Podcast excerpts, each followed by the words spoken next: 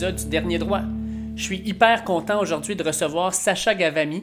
J'ai eu une belle entrevue avec lui euh, hier. En fait, euh, Sacha, c'est l'agent de Laurent Duvernay-Tardif, mais c'est aussi l'agent de plusieurs autres joueurs québécois et canadiens qu'il représente avec la NFL ainsi que la CFL.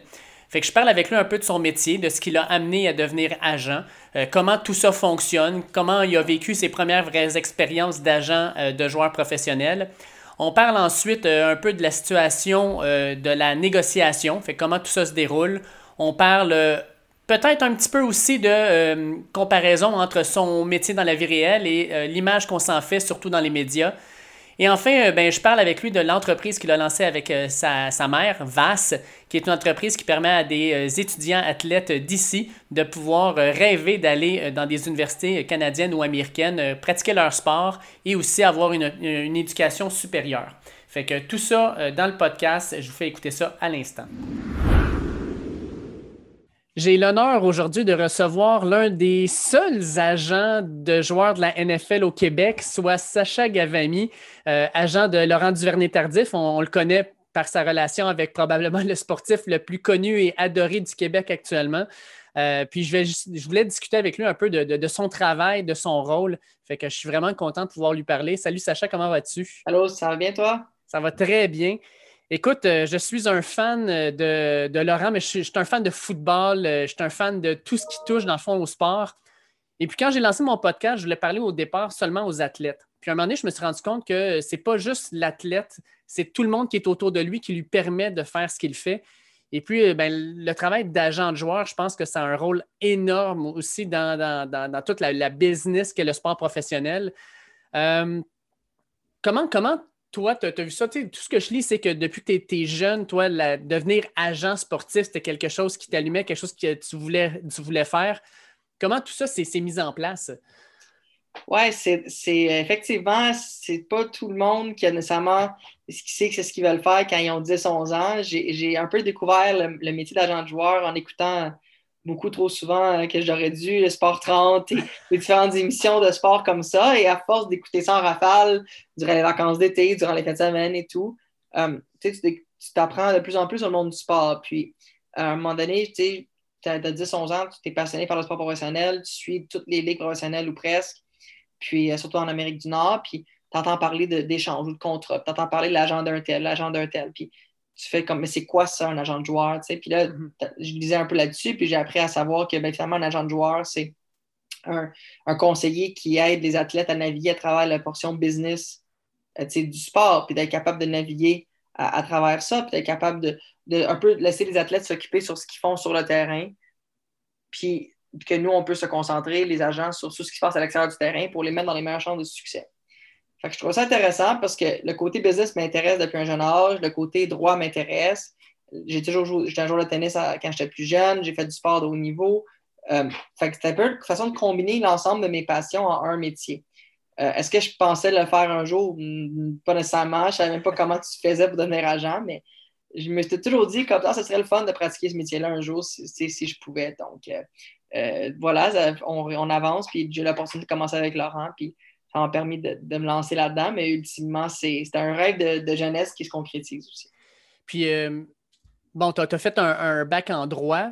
Euh, de ce que je comprends, pour devenir agent maintenant de la NFL, tu dois avoir, euh, dans le fond, ta licence de droit, c'est ça? Il faut que tu aies un bac en droit. tu sois avocat, dans le fond, ou que tu aies une maîtrise. Un des deux. Est-ce que quand tu es allé en droit, c'était parce que tu avais une visée vers ça ou ça a juste été un, beau concours de circonstances?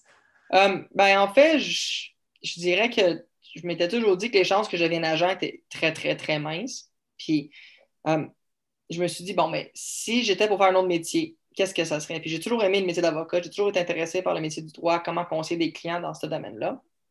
Euh, puis, ultimement, euh, j'ai eu la chance d'aller en droit, de faire mon bac, de l'envie de devenir avocat. Mais je m'étais aussi dit, si j'ai mon bac en droit puis je suis avocat, ça va m'aider si jamais je veux faire le saut à, être agent d'athlète parce qu'il y a beaucoup d'agents qui sont euh, avocats, puis c'est un métier qui se prête bien à, faire le saut là-dedans. Donc, euh, ultimement, j'ai procédé à, faire mes, études en droit en but de devenir avocat, mais j'ai commencé comme agent beaucoup plus tôt que je l'aurais pensé. En fait, j'ai commencé avant même que j'aie mon, mon, barreau. Fait que c'était quand même assez particulier. En fait, euh, tu es, devenu officiellement agent à quel âge? Euh, je suis, j'ai donné certifié la Ligue canadienne à 22 ans. À ce moment-là, c'était avec. C'était-tu pour Laurent à ce moment-là que tu t'es mis? OK. C'est que je ne pouvais pas être agent NFL encore parce que ça prenait mon barreau, puis j'étais en, en, processus de le faire. Donc, euh, la NFL, tu t'inscris une fois par année. Il y a juste une fenêtre d'un un mois pour les inscriptions, puis ça ne marchait pas durant cette année-là. Fait que je me suis inscrit pour la NFL l'année d'après. Puis je l'ai eu, euh, dans le fond, je me suis inscrit en janvier 2015, puis j'ai passé mon examen en septembre 2015. OK. Est-ce que le fait d'être avec Laurent, qui est maintenant un athlète connu, euh, non seulement juste au Québec, mais je pense au niveau du Canada, puis même maintenant aux États-Unis, ça t'a permis d'avoir une, notoriété puis une reconnaissance avant même, tu sais, maintenant, quand, un joueur, mettons, au cégep ou à l'université, reçoit un appel de Sacha Gavami, clairement, il, sait c'est qui maintenant. Est-ce que ça t'a aidé dans ton processus d'aller chercher justement des, joueurs un peu partout? Euh, je pense qu'il faut savoir que le, monde des agents d'athlètes, ben, je ne sais pas les autres sports, je vais nous pareil, mais au football, c'est extrêmement compétitif. Mm-hmm. Puis, euh, oui, ce que j'ai fait avec un joueur pour aider, mais c'est toujours à refaire. Puis, je me rappellerai tout le temps, je me rappellerai tout le temps, pardon, Laurent se fait repêcher 2014. Je me dis, bon, OK, je vais me lancer un peu plus là-dedans mon recrutement pour l'année d'après a été très difficile. J'ai mhm. peu d'athlètes qui ont voulu faire affaire avec moi, mais ceux qui ont fait affaire avec moi, on est chanceux, on a connu des bons résultats. Euh, après ça, euh, ultimement, on, avance de, peut-être euh, un an ou deux. Là, je commence à, mieux à avoir plus de succès dans mon recrutement puis avoir des, athlètes qui signent avec moi. Mais c'est toujours à refaire. Puis aux États-Unis, c'est ultra compétitif. Laurent n'est qu'un athlète, mais il y en a beaucoup d'autres, des agents, euh, des joueurs de haut niveau, des, joueurs qui sont repêchés première ronde, deuxième ronde. Donc, c'est ultra, ultra compétitif. Puis moi, j'essaie de rester dans une optique, euh, euh, rester dans une niche que je maîtrise puis que je contrôle, où ce que je suis plus à l'aise. Puis j'ai beaucoup pris plaisir à, à, aider des joueurs, des athlètes du Québec ou du Canada à percer, tant au niveau de la NFL, à les canadienne. Pour moi, c'est quelque chose que je prends, ça valorise beaucoup puis que j'aime beaucoup faire. Donc, je focus principalement là-dessus. Je recrute très peu aux États-Unis, puis je reste focus à bien desservir les clients d'ici pour les aider à réussir. Parle-moi un peu de tes premières négociations, euh, parce que clairement, tu arrives dans la NFL, 32 euh, équipes, euh, tu arrives devant le. En fait, tu dois négocier avec le directeur général de l'équipe. En fait, tu négocies. Moi, j'ai appris avec ça aussi. Tu ne sais, pas quand tu rentres, mais les équipes ont des, des, gens attitrés aux négociations pour les contrats. Donc, tu négocies avec les gens qui, sont, euh, qui, gèrent tous les contrats et la masse salariale. Donc, c'est avec ces gens-là que tu négocies principalement les contrats. Comment, comment c'est vécu ces premières. Tu sais, as eu la première négociation de son premier contrat professionnel à ce moment-là, quand tu rentres dans la ligue, quand il vient d'être repêché. Mais tu as eu le deuxième aussi en 2017 où là, on ne parlait pas d'un contrat, contrat d'entrée dans la NFL. on commençait à parler de, gros montants d'argent. comment, comment tout ça s'est déroulé? Comment tu as géré cette situation-là? Puis surtout, d'un certain point de vue, c'est un stress parce que là, on parle de, on parle pas de, 100 ou 200 000 là. Le contrat de Laurent, c'est des dizaines de millions de dollars. Là. Ça commence à être du stock. Comment tu gères tout ça? Ça, ça, t'empêchait de dormir le soir? Ou... Euh? ben, non, on est en confiance. je pense qu'une des choses qu'on a bien fait, j'ai bien fait avec Laurent, le travail qu'on a fait lui et moi, c'est qu'on a monté une belle équipe. J'avais, je travaillais le dossier, j'avais, du support aussi aux États-Unis d'un agent aussi qui travaillait le dossier avec moi, qui a, qui a beaucoup d'expérience, puis que on a pu monter le dossier ensemble. Puis je pense que ce que je dis tout le temps aux gens quand je leur explique le processus, c'est le nombre de zéros à la fin, c'est pas moi qui décide ça. Mhm. Quand je vais à l'épicerie puis je vois le prix d'une pomme, c'est pas moi qui mets le prix d'une pomme, c'est le marché qui met le prix d'une pomme. Mais dans le football professionnel, c'est la même chose. Donc, Laurent a joué à un très, très haut niveau. Il était dominant. Euh, ben, il, est, toujours, quoi qu'il ne joue pas cette année, mais c'est un joueur qui est très, très bon. Puis il arrivait dans, après deux années de suite d'avoir été partant, d'avoir vraiment bien joué à un haut niveau. Puis l'équipe croyait en lui, puis était prêt à le rémunérer pour le garder là, puis l'avoir en extension. Puis ultimement, nous, on se situait dans les top 5 meilleurs gardes de la ligue. Puis c'était dit, ben, mais dans ces moments-là, c'est plus facile la négociation parce que tu pars avec une prémisse à dire voici les top 5 meilleurs de la ligue, voici les commences qui sont payés. Fait que nous, on doit se situer là-dedans. Puis après ça, quand tu quand as une bonne, quand tu as un bon plan B, donc nous, il nous restait un an de contrat. Donc, si on ne s'entendait pas, on se disait, ben c'est pas grave, on va finir l'année de contrat, puis on va aller, on va aller dans une situation de marché de joueur autonome, euh, pleine autonomie. ça crée une situation où ce que des opportunités peuvent aussi découler.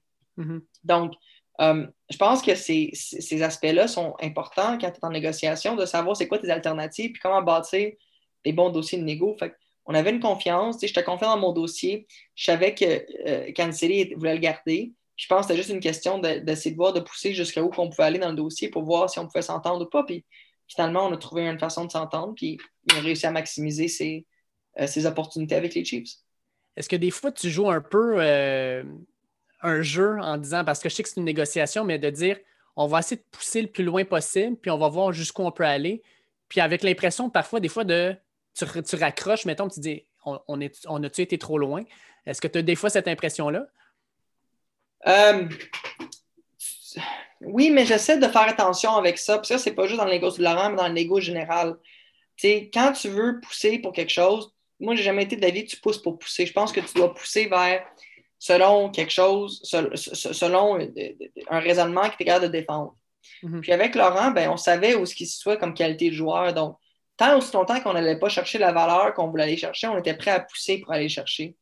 Puis quand on pousse trop loin, mais c'est quoi le pays qui va arriver? C'est qu'on ne s'entende pas puis qu'on joue l'année de contrat en question. Mhm. Donc, c'était pas quelque chose. On, on trouvait qu'on était en bonne position dans ce dossier-là, mais même en général, dans les négociations, je trouve que c'est important de, de, bien connaître ta position dans laquelle tu es pour bien t'adapter face à ça, puis t'ajuster face à ça. Puis c'est là que le négo, tu ne l'abordes pas de la même façon, dépendamment dans quelle position tu es. Tu peux avoir des similitudes dans, les manières de, travailler, tu peux avoir des aspects communs, mais il y a des éléments qui, doivent être euh, pris, euh, qui, doivent être adaptés selon la situation dans laquelle tu es. Puis avec, Laurent, je pense qu'il y a eu des moments où ce que sais, quand Laurent me demandait comment ça allait, puis que je répondais, je disais ça va bien, puis qu'on recevait des offres qu'on estimait pas bonnes, puis qu'on a dit on a relancé, c'est sûr qu'il me regardait un peu parce qu'on parle de on parle de gros chiffres. Il dit, mais là, t'es, sûr? Je dis, ben oui, je dis, j'estime qu'on n'est pas encore rendu où est-ce qu'on doit se rendre, puis tu vas voir, on va se rendre jusqu'où qu'on doit se rendre là-dedans. Puis c'est là que euh, on, voit les résultats, puis ça a bien fonctionné dans ce dossier-là, mais c'est de savoir connaître la position, connaître l'alternative, connaître ce que tu peux faire à ce niveau-là pour mhm. connaître du succès. Euh, est-ce que, comme tu disais, il restait un an de contrat à Laurent à ce moment-là.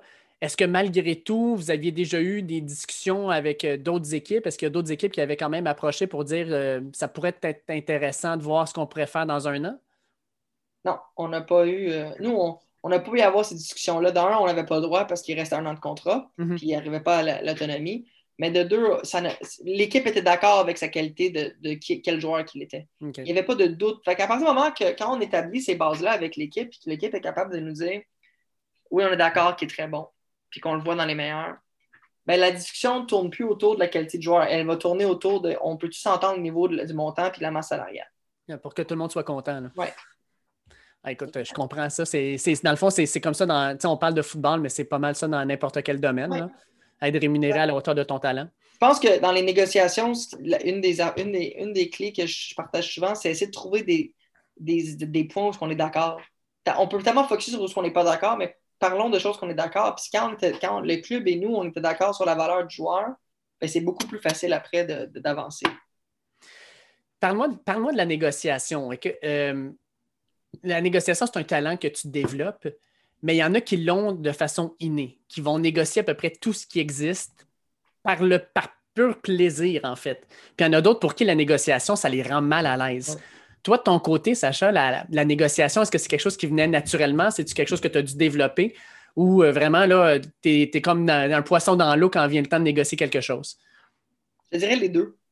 Je dirais que mes parents diraient que depuis un jeune âge, je négocie tout le temps, puis c'est pas Ça, je pense que c'est l'autre de tous les parents. Hein. Oui. mais, mais j'ai dû apprendre beaucoup, j'ai dû adapter ma façon de négocier. Je, me suis considéré un bien meilleur négociateur maintenant que je l'étais il y a 4-5 ans, ou, ou même, je m'améliore constamment. Puis moi, je, je suis d'avis que tout le monde peut être des très bons négociateurs. Puis même les gens qui, peuvent, qui sont mal à l'aise de négocier, puis même, je donne des, je donne des formations là-dessus, puis, puis je, prends plaisir. C'est quelque chose que j'adore faire parce que dans le sport professionnel, tu amené beaucoup à négocier, mais c'est intéressant parce que moi, je représente les intérêts d'un joueur, mais je dois maintenir des bonnes relations avec les équipes pour bien faire mon travail, pour avoir des bons contacts, de bonnes relations avec l'équipe pour le, et pour bien représenter le joueur. Donc, c'est comme, tu ne dois pas brûler les, ponts, mais tu dois aussi bien s'assurer que tu représentes le joueur en question. Mais la négociation, ce n'est pas quelque chose que tu peux juste avoir puis, c'est réglé. Il faut que tu apprennes. Puis il y a des différentes situations de négociation dans lesquelles on peut se retrouver. Puis c'est important de se retrouver dans des situations où on peut, on peut bien développer les choses. Puis on peut être bien, on peut être capable de bien avancer pour bien réaliser nos, objectifs. Puis je pense que c'est là-dessus vraiment que euh, on, est dans une. Le sport professionnel nous en apprend beaucoup. Mm-hmm. Quand le sport nous apprend, à, surtout dans ce monde-là de négociation, es capable de l'adapter maintenant à la vie de tous les jours, que ça n'a pas besoin d'être le monde du sport, mais tu es capable de l'ajuster, puis d'adapter ta position de négo, puis ton approche en négociation, pardon, selon ta position, selon dans, quoi tu te retrouves. Tu dis bâtir des ponts. Euh, quand tu rentres dans le business, justement, à 22 ans, euh, puis là, avec Laurent, bon, tu deals avec les, les, Chiefs de Kansas City. Je pense que la négociation se fait aussi par relation, par contact.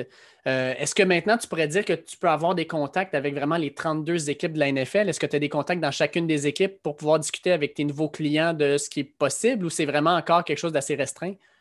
Non, je suis chanceux que je peux maintenant dire que j'ai des contacts dans les 32 équipes à différents niveaux. Euh, mais c'est une belle anecdote. Ça. Quand, quand Laurent s'est fait repêcher, durant le processus, je m'étais rendu, ben, j'étais venu euh, ami avec un des recruteurs des Colts d'Indianapolis. Puis après le repêchage, je, l'ai appelé pour avoir son avis. J'ai dit écoute, j'aimerais ça me lancer plus là-dedans. Est-ce que tu me recommandes de parler aux directeurs généraux des différentes équipes, mais aller envoyer des courriels, serrer des mains? Puis il m'a dit Sacha, je ne veux pas être méchant, mais on s'en fout de toi. Ce qu'on veut, c'est des bons joueurs. Trouve les bons joueurs, puis les contacts vont venir. La, dure réalité, dans le fond. Puis c'est très vrai. Puis on est tellement focus à les contacts, les contacts, mais j'ai appris que quand tu développes quand tu regardes d'offrir un, amener aux équipes des bons joueurs, des bons athlètes, ben, les contacts vont suivre après. Puis ça, je pense mm. que c'est très important, puis c'est très, euh, c'est très positif, ultimement, tout ça. Donc, euh, ultimement, ça m'a permis d'apprendre, ça m'a permis d'avancer. Là, maintenant, j'ai des contacts parce qu'il n'y a pas juste Laurent, on parle beaucoup de Laurent, mais il est beaucoup après ça en 2016. Un joueur, un joueur de la ville de Laval qui a joué à Calgary, qui va au, au Cardinals de l'Arizona. 2017, Anthony Auclair signe avec les Buccaneers Tampa Bay, qui, qui, sont d'ailleurs toujours en liste pour potentiellement aller jusqu'au Super Bowl. Euh, en 2018, Ryan Hunter, un franco-ontarien qui euh, est rendu aux, Chargers de Los Angeles. Puis 2019, Mathieu Betts, 2020, Marc-Antoine Decoy. Fait à force de faire avec différents athlètes qui attirent l'attention des équipes NFL, ben, on, développe aussi un réseau de contacts intéressant. Est-ce que, euh, est-ce que tu pourrais déclarer ça comme un peu comme l'âge d'or du football québécois? Euh, j'ai l'impression qu'effectivement, comme tu le dis, à chaque année, on, produit, on développe de plus en plus de joueurs et on, voit l'œil de la NFL qui commence à se tourner un peu vers le Québec, puis qui voit que Crème, euh, même si on joue un football qui est un peu différent, on a quand même des super athlètes, on a quand même des excellents joueurs, puis qui sont capables de, faire leur marque dans la ligue. Oui, je pense que je pense que oui. Je pense que le, football au Québec beaucoup, a beaucoup progressé. Puis chapeau aux entraîneurs puis aux programmes qui ont su développer ça. Puis ça permet aux, entraîneurs d'avoir, euh, aux, joueurs, pardon, de se faire mettre en valeur. Puis, tu sais, les, équipes NFL regardent parce qu'ils savent qu'il y a du talent ici, puis ils vont regarder à savoir est-ce que les joueurs peuvent fitter, peuvent cadrer dans, dans, leur plan futur. Donc, je pense que c'est tout à l'honneur du football québécois et des différents acteurs qui ont pu faire progresser ça jusqu'à ce point-ci. Comment, comment tu fonctionnes au niveau euh, recrutement? Est-ce que tu as des yeux un peu partout ou est-ce que vraiment maintenant les, entraîneurs t'appellent pour te dire Sacha, j'ai quelqu'un de vraiment intéressant, il faudrait que tu le rencontres, euh, bon joueur, etc. Comment ça fonctionne ton, réseau maintenant? Un peu mélange. Je te dirais que j'essaie de rester à l'affût, je reste de parler au coach, j'essaie de parler au recruteur, c'est qui les prochains talents à sortir, puis de se mettre dans une position où on peut travailler ensemble. Mais c'est sûr faut que je sois à l'affût, il ne faut pas que je me fie juste sur les références des autres mais d'essayer de trouver des façons de, développer des, euh, des, des, relations intéressantes puis d'être vraiment à l'affût de ce qui se produit. Mais je te dirais que c'est un mélange. J'essaie de ne pas juste me fier à ce qu'on me dit, mais j'essaie aussi de rester à l'affût mm puis d'avoir des bonnes relations, que des gens peuvent prendre le téléphone puis m'appeler pour dire Ouais, j'ai quelqu'un d'intéressant pour toi. Puis je pense que ça va comme ça. Puis souvent, c'est les meilleurs dossiers quand on est capable de travailler en collaboration comme ça. Petite question avec le repêchage qui euh, va avoir lieu dans trois mois. on a eu euh, Mathieu Betts, on a eu Marc-André Decoy. Est-ce qu'on a un Québécois en 2021 qui va avoir son nom appelé par la NFL? Possiblement. Je pense qu'un joueur qui s'appelle Pierre-Olivier Lestage, qui joue pour l'Université de Montréal, moi, c'est un bon joueur de foot. Je ne peux jamais dire s'il va, dans la NFL ou pas. Je ne vais pas mettre cette pression-là, mais mhm. c'est un des meilleurs espoirs pour la Ligue canadienne de football. C'est un, athlète qui est très, euh, qui, qui, a connu une très belle carrière, puis qui joue très bien. Puis, euh, ultimement, on continue avec lui, puis on essaie de développer des opportunités ensemble pour faire avancer tout ça. Je voulais faire un petit parallèle entre ton travail dans la vie réelle puis ce qu'on voit au niveau Hollywood. Euh, le film Jerry Maguire, tant qu'à moi, est probablement l'un des films mythiques quand on parle d'agent de joueur. Le fameux Show Me the Money, euh, Help Me, Help You et compagnie. Mais je pense que c'est un des premiers films où on a vu vraiment l'agent de joueur en premier plan. Et puis aussi l'importance, j'ai l'impression, de la relation humaine que tu crées parce que tout le monde pense toujours, comme tu disais tantôt, à l'argent, mais la relation que tu crées avec tes clients devient aussi importante. Oui.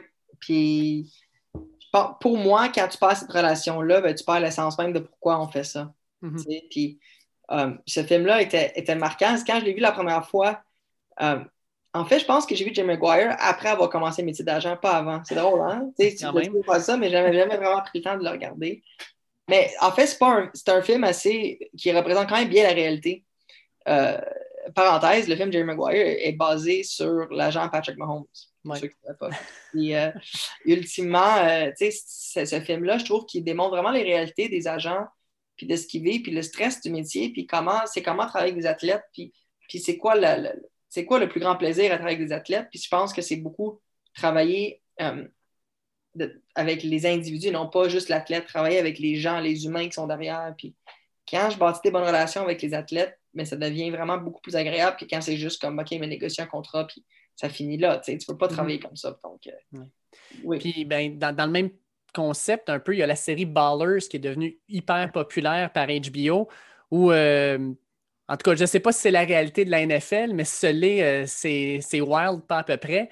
Mais quand tu regardes ça en tant qu'agent aussi, tu, regardes The, Rock qui fait, la, sans, nécessairement être un agent qui travaille dans, dans ce domaine-là, est-ce que c'est très romancé ou en même temps, il y a vraiment, pour certains joueurs du moins, quelque chose qui va vraiment chercher la réalité?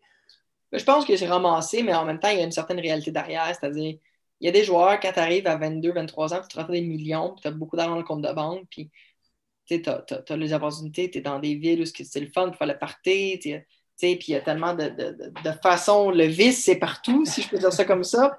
Um, c'est important de savoir comment bien se responsabiliser puis bien gérer parce que aussi vite rentrer, aussi vite perdu si on ne fait pas attention. Puis, mm-hmm. euh, je pense que c'est beaucoup là-dessus euh, que les, les, agents puis les joueurs ils doivent s'assurer d'être sur une longueur d'onde puis d'être une ressource pour aider les joueurs à naviguer à travers ça. Mais c'est sûr que Hollywood doit faire des, séries pour que ce soit divertissant, mais ça reste qu'il y a une partie de réalité derrière ça. Puis il y a beaucoup de, il y a des enjeux importants à régler à, la façon de comment c'est géré à l'interne. Puis comment que les athlètes gèrent leur situation et leur carrière à l'extérieur du terrain. Est-ce que, est-ce que, est-ce que le, travail d'agent, parce que quand tu regardes les séries, des fois, tu as un peu l'impression que c'est ça, euh, ça ne devient pas aussi un rôle un peu euh, familial pratiquement parce que euh, tu es agent, oui, d'un, sportif, mais tu deviens comme sa référence aussi des fois 24-7. S'il y a un problème, s'il y a quoi que ce soit, c'est la personne de choix que, qui va appeler, ça va souvent souvent être toi. Fait que tu dois, tu dois travailler, dans le fond, euh, quand ton joueur en a besoin. Oui, c'est un conseiller. je pense que c'est le joueur, tu es, 24-7, le joueur il peut t'expliquer n'importe quel moment, tu peux t'appeler n'importe quel moment. Il faut que tu sois prêt, il faut que tu sois disponible. Puis c'est pas un métier que tu, mets ça off à 5 h, 6 h le soir. Tu avances, tu continues à avancer, puis tu essaies de, progresser là-dedans. Donc, euh, oui, effectivement, mais c'est ça qui fait en sorte que c'est le fun, c'est pas routinier, tu mm-hmm. ça change toujours, puis ça te permet d'avancer. En tant qu'agent de Laurent, euh, est-ce que tu as eu à gérer ou repousser ou travailler en collaboration avec euh, d'autres gros agents de la NFL? Parce que, tu sais, quand on parle des agents de la NFL, on peut parler de Drew Rosenhaus, euh, Tom Condon, Joel Siegel, Ben Dogra, qui sont parmi les plus gros agents, qui ont parmi les plus grands joueurs. Est-ce que tu as eu à gérer justement des, des, gens de chicane par rapport à ça ou dire comme, regarde, là, Laurent, c'est mon, mon client, tu recules ou, ça a toujours été correct? Non, j'ai pas eu, comme je, comme je disais plutôt, je travaille en collaboration avec un autre agent US depuis le début. C'est moi qui l'ai trouvé, c'est moi qui l'ai en game interviewé. Il m'a associé dans le dossier de Laurent. Il m'a plus dans le dossier de Laurent depuis le début. Puis on n'a jamais eu à délai avec des agents d'ailleurs qui ont voulu venir. Je pense qu'ils respectent la relation entre Laurent et moi et d'autres. Puis euh, je pense qu'il y a un, grand aspect. Mais anyways, il y, a, tellement de bons joueurs disponibles que ces agents-là, ils ne se cassent pas la tête nécessairement pour un, ils vont regarder pour les meilleurs joueurs, ceux qui vont sortir tôt dans les repêchages, puis ceux qui vont connaître le plus de succès dans, dans, la NFL. Donc, euh, ouais, c'est pas quelque chose que j'ai dû gérer. Puis à l'inverse, est-ce que tu as déjà eu des boîtes qui, sont, euh, qui te sont approchées euh, dans les dernières années pour comme Creative Agencies, euh, Artist Agency, qui, qui, t'approchent dans le fond pour faire partie de leur équipe, sachant que tu es un agent qui a des, tentacules dans un marché particulier qui est celui du Québec, du ou pour toi, ton autonomie est, importante dans le fond? Je me suis fait approcher, pas par CIA, mais je me suis fait approcher par d'autres. Mais moi, j'aime mon autonomie. Moi, j'aime la façon que je travaille. J'aime, mon maître. Je, m'amuse dans mon travail. Puis tant aussi longtemps que je vais rester dans cette mentalité-là, je vais me sentir bien. Puis, puis je pense que c'est, euh, c'est là-dessus. C'est pas une question juste de notoriété ou de ressources. Ou, je travaille du seul. Puis je, je, suis bien dans le travail que je fais. Puis je pense que je rends un bon service. Donc, c'est ultimement de continuer à avancer là-dedans avec tes, services justement qui augmentent parce que tu représentes de plus en plus de joueurs, est-ce que tu penses à un moment donné de voir euh, augmenter ton, ton, équipe, de grossir un peu, puis euh, de bâtir quelque chose de plus gros? Ou en même temps tu te dis quand ça va devenir plus gros, ben on verra ce qui arrivera, mais pour l'instant, tout seul, je suis capable de, de tout gérer ça de front?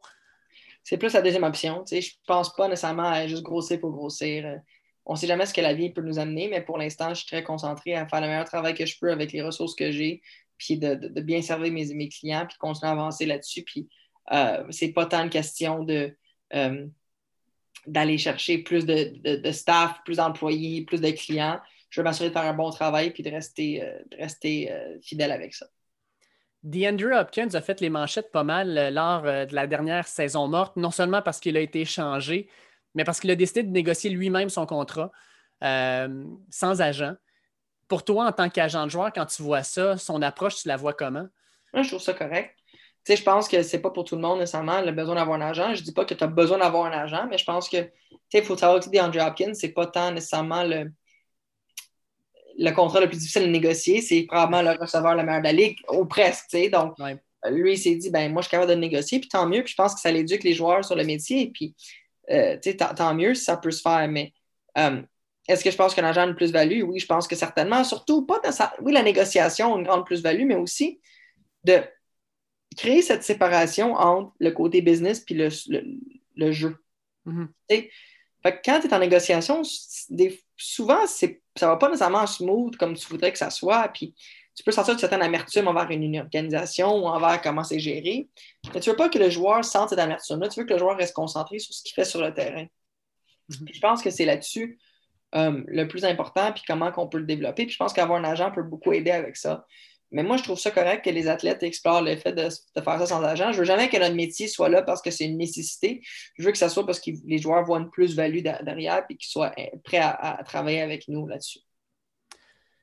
On va revenir un petit peu à Laurent parce que ça, reste ton, grand client, puis ton ami aussi, mais avec son, statut maintenant de, champion du Super Bowl, euh, médecin, euh, Sportsman of the Year, Sport Illustrated, euh, reconnu un peu partout, qui arrive au Québec, qui a sa fondation aussi. comment tu travailles en tant qu'agent pour maximiser son temps, son image, ses opportunités, puis être sûr que tu ne veux, pas, tu veux pas non plus ni lui le brûler, ni en même temps dire euh, on, va, on va presser l'orange au maximum, on veut quand même avoir du plaisir dans tout ça. Comment, comment vous êtes capable de gérer ça? Beaucoup de réflexion, beaucoup de temps à penser est-ce qu'on fait, est qu'on fait bien les choses, comment ça va être perçu, comment ça, comment ça va être vu?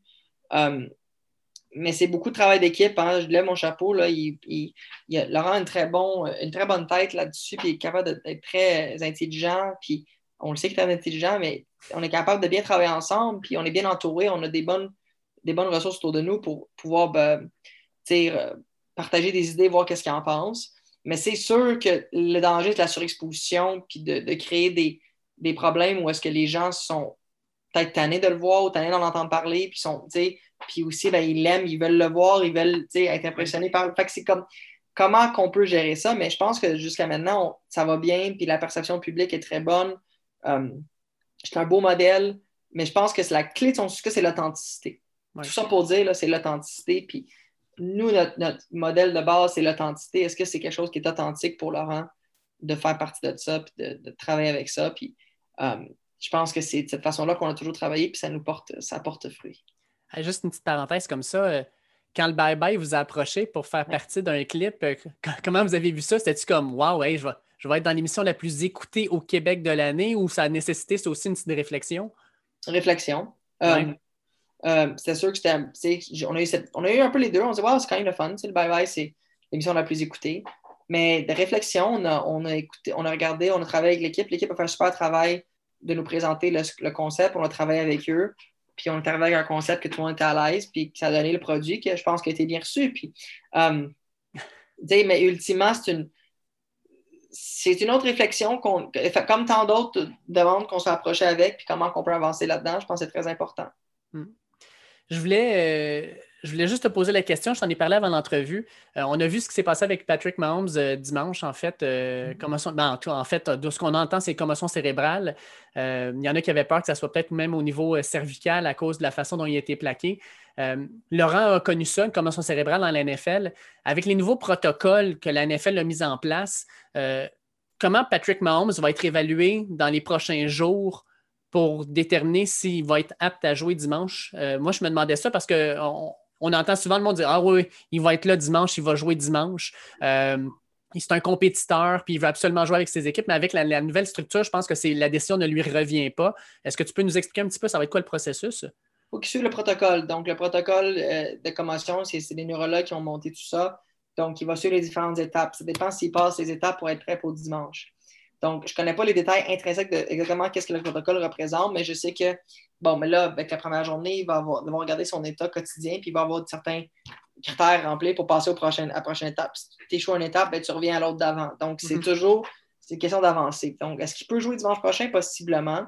Mais je sais que la, Ligue ne, voudra pas qu'un joueur, surtout de la renommée de Patrick Mahomes, euh, coupe les coins ronds sur le processus, parce que sur le protocole, parce que sinon, ça, à quoi sert un protocole s'il n'est pas respecté? Peu importe si tu es un joueur à 500 millions, un joueur sur salaire minimum, il faut que tu sois faut, faut que tu respectes le protocole. Donc, j'ai hâte de voir. Je pense qu'on va en savoir plus jeudi, vendredi pour voir où ce qui est rendu, pour voir s'il va jouer dimanche ou pas. Mais euh, ça été pas le fun de le voir un peu euh, euh, étourdi après le plaqué, mais on espère que ça va, ça va être plus de peur que de mal finalement.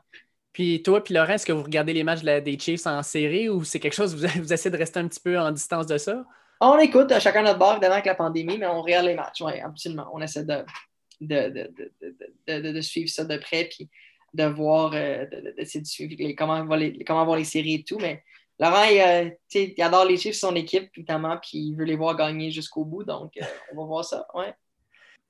Je voulais terminer l'entrevue avec un projet que tu mènes en parallèle avec ta mère. Là, il va falloir que tu m'aides avec le nom, parce que je ne sais pas si vous l'appelez juste V-A-A-S ou VAS ou VAS. Ou... VAS, juste ça. Ouais, ouais. Donc, euh, c'est une agence de recrutement universitaire. Votre objectif, c'est d'aider les athlètes étudiants à passer euh, au rang universitaire, que ce soit au Canada ou aux États-Unis, euh, peu importe le sport. Puis là, moi, je regardais ça, puis là, je regardais les sports, le, tennis. moi, je me dis, OK, Sacha, il va être au football. Non, mais il y a des athlètes au tennis, au baseball, etc., etc. comment est-ce que vous gérez ça, les, les, réalités différentes de tous les sports? Parce que chaque sport amène probablement ses réalités différentes.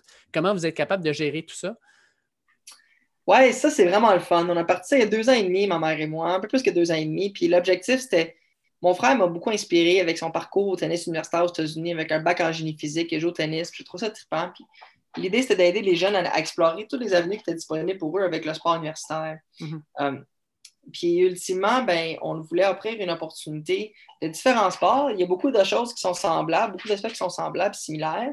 Après ça, chaque sport a ses propres particularités. Mais on travaille avec 45 jeunes présentement. Il y, en a de tous les sports. On a du hockey, du baseball, du foot, du basket, du golf, du tennis, la crosse, l'athlétisme, euh, du soccer. Bref, un, bon mélange de sports. Puis, euh, tu sais, je voulais pas être foot parce que ça me permettait d'aller dans d'autres sports, mais moi, les études, c'est très important pour moi. Puis les, valeurs avec les jeunes de utiliser ton sport comme levier pour atteindre des hautes études. On leur dit tout le temps ça, puis c'est le mm. message qu'on veut partager puis, euh, tu sais, prends ton sport, puis essaie de maximiser. Tu n'as pas à choisir entre le sport et les études à un jeune âge. Puis, c'est là-dessus qu'on va. Mais c'est sûr qu'on s'adapte selon le sport. Il y a des particularités dans le recrutement, mais on est capable de, de, bien naviguer là-dedans. Puis, c'est vraiment le fun de travailler avec la mère, honnêtement. C'est une belle expérience. Puis, on, on, avance bien. Puis, c'est très valorisant de voir les jeunes réussir au prochain niveau.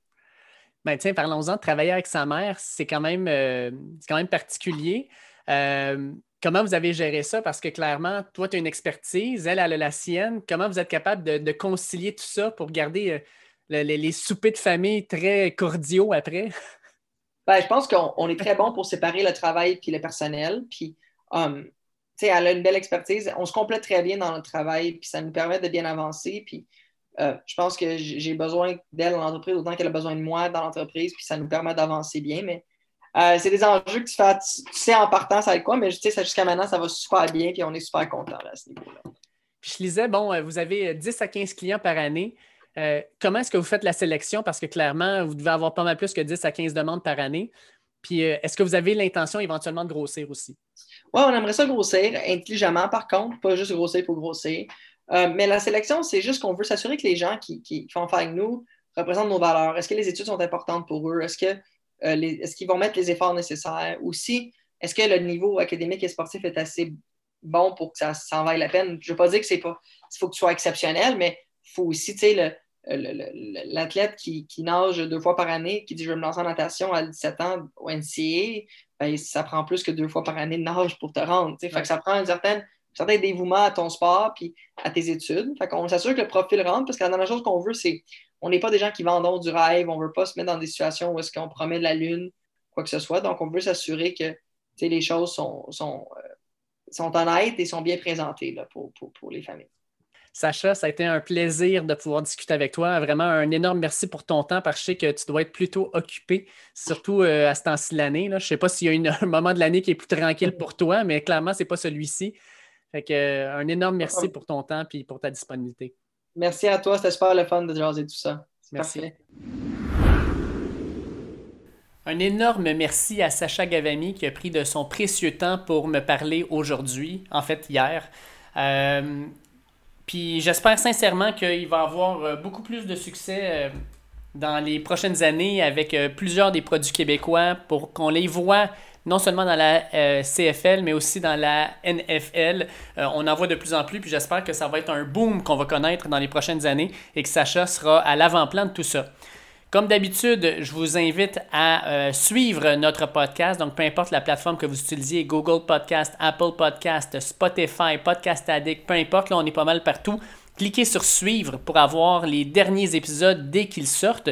Et aussi, ben, euh, si vous êtes capable, notez notre podcast, mettez un commentaire, ça nous fait toujours plaisir de vous lire. Sur les réseaux sociaux, at Dernier Droit, sur Twitter, Facebook et Instagram, où on va placer les dernières informations qui sortent au niveau sportif.